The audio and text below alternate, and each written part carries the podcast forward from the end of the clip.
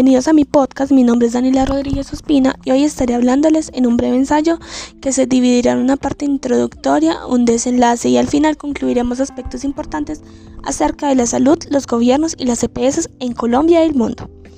Para comenzar a hablar de las injusticias sobre las prestaciones de salud en nuestro país y en todo el mundo, es necesario primero que todo aclarar qué significa la palabra salud.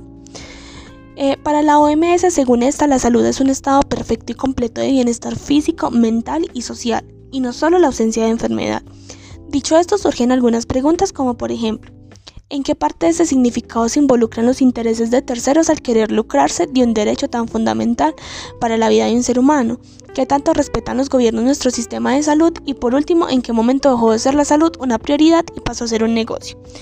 Lamentablemente hay que mencionar que en el mundo han sido muchos los entes que han querido buscarle respuestas a estas y más preguntas, que día a día surgen a medida de que las injusticias e inequidades van saliendo a la luz, con cada una de las experiencias de aquellos afectados por estas entidades supuestamente encargadas de velar por el bienestar de la población. Cabe aclarar que dichas entidades de salud nunca han sido gratuitas y es la ciudadanía quien es sometida a pagar cantidades de dinero por una atención primaria en salud y es allí donde éstas aprovechan para monopolizar algo que debería ser responsabilidad del gobierno de turno. Somos víctimas de las jerarquías sociales permitidas por nosotros mismos, pues quienes más tienen son quienes más pueden darse el lujo de acceder a un buen servicio de salud, siendo tal vez el sector del mundo con el peor sistema de gestión, eh, dada su torpeza y retrasos en las prestaciones del servicio. Colombia es un país donde estamos acostumbrados a hacer filas eternas para recibir una atención poco más que mediocre. Las entidades de salud se desvanecen de la noche a la mañana dejando miles y miles de pacientes desamparados y en condiciones de salud precarias en muchos de los casos. Como si fuese poco, los recursos destinados a dichos pacientes desaparecen con las mismas entidades dejando vacíos financieros irreparables.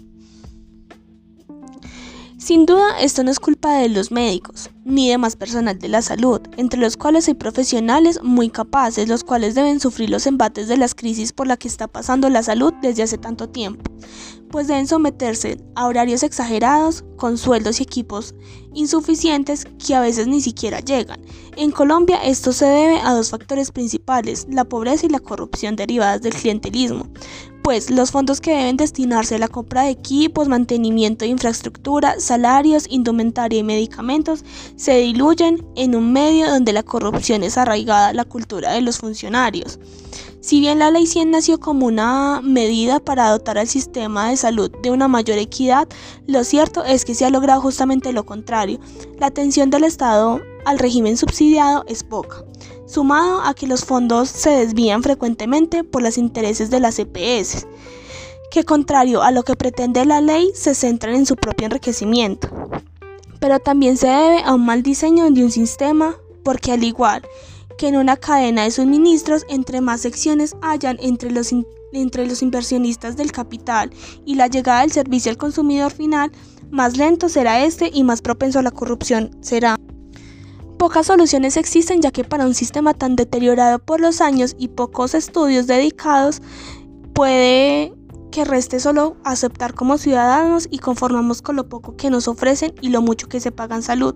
Sin embargo, si queremos disfrutar de una salud digna y eficaz, debemos comprender que el avance de la salud en Colombia comienza por nosotros, ejerciendo el poder democrático al velar por nuestro derecho, pues la calidad de un gobierno es el reflejo del sentido de pertenencia y autorrespeto de una nación. Para finalizar, es necesario tener muy presente que las injusticias nunca serán aceptadas, pero no podemos esperar más si nos empeñamos en seguir gobernados por entes corruptos, egoístas y oligarcas.